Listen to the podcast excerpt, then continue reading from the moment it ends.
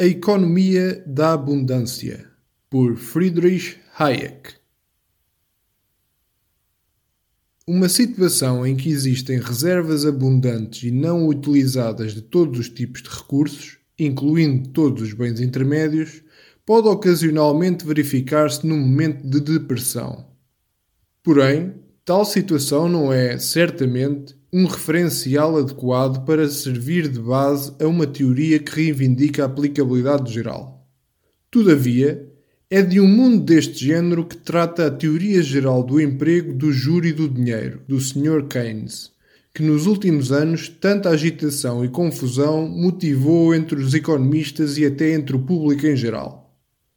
Embora os tecnocratas e os restantes crentes na capacidade produtiva ilimitada do nosso sistema económico pareçam ainda não estar conscientes disso, o que ele nos ofereceu é, na verdade, a tal economia da abundância pela qual eles há tanto tempo clamavam.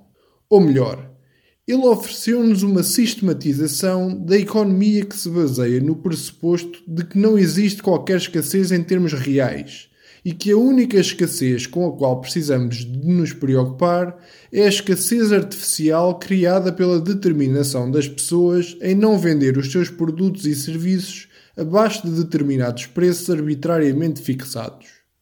Não é dada qualquer explicação para a determinação destes preços, assumindo-se simplesmente que permanecem num nível historicamente pré-estabelecido exceto nas raras ocasiões em que a economia se aproxima do chamado pleno emprego e os diferentes bens começam sucessivamente a tornar-se escassos e a subir de preço.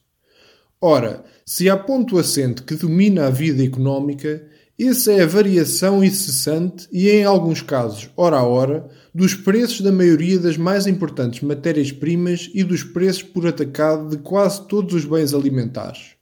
Contudo, ao leitor de teoria do Sr. Keynes é deixada a impressão de que estas flutuações de preço são inteiramente aleatórias e irrelevantes, salvo na reta final de uma expansão, em que a existência de escassez é readmitida na análise aparentemente como exceção e sob a designação de bottleneck ou engarrafamento. A fim de compreender a situação a que fomos trazidos, será necessário debruçar-nos brevemente sobre as inspirações intelectuais da política de pleno emprego do tipo keynesiano. O desenvolvimento das teorias de Lord Keynes partiu da correta constatação de que a causa mais habitual do desemprego generalizado são salários reais demasiado elevados. O passo seguinte consistiu na proposição de que uma redução direta dos salários nominais implicaria um conflito demasiado doloroso e prolongado, pelo que tal solução teria de ser abandonada. Keynes concluiu, portanto, que os salários reais deverão ser diminuídos por meio de uma redução do valor da moeda. E de facto, este é o raciocínio subjacente a toda a política de pleno emprego tão amplamente aceita hoje em dia. Se os trabalhadores insistem em manter os salários nominais num patamar que não permite o pleno emprego, a oferta de moeda deverá ser aumentada até que a resultante subida dos preços faça com que o valor real dos salários nominais vigentes não ultrapasse a produtividade dos trabalhadores que procuram emprego.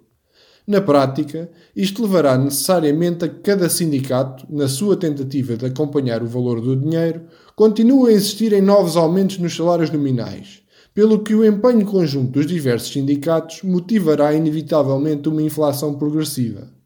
Não posso deixar de considerar o crescente foco em efeitos de curto prazo, que, neste contexto, representa um foco em fatores puramente monetários, não só um sério e perigoso erro intelectual, mas também uma traição ao principal dever do economista e uma grave ameaça à nossa civilização.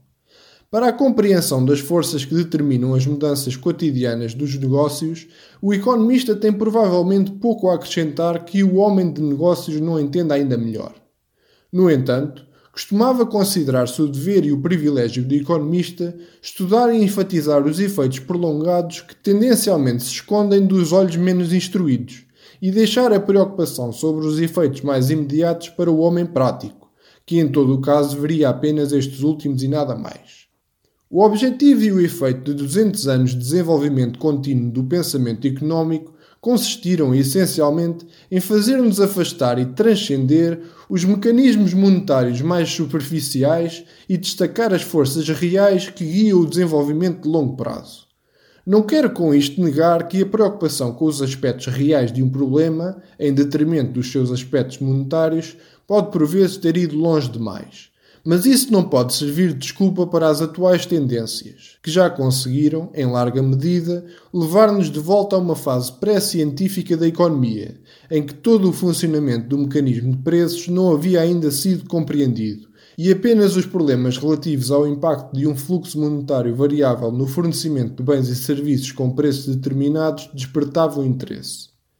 Não é de admirar que Keynes encontre uma antecipação das suas ideias nos escritos dos autores mercantilistas e de alguns amadores mais dotados.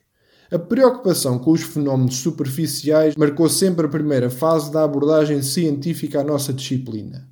Mas é alarmante notar que, após termos já por uma vez atravessado todo o processo de desenvolvimento de uma descrição sistemática das forças que a longo prazo determinam os preços e a produção, somos agora chamados a desfazer-nos dela, a fim de a substituirmos pela miúpe filosofia do homem de negócios, elevada à dignidade de uma ciência. Não nos dizem até que, como no longo prazo estamos todos mortos, as políticas devem ser guiadas inteiramente por considerações de curto prazo? Temo que esses crentes no princípio de que après nous le déluge, depois de mim o dilúvio, possam vir a colher mais cedo do que desejam o que têm andado a semear.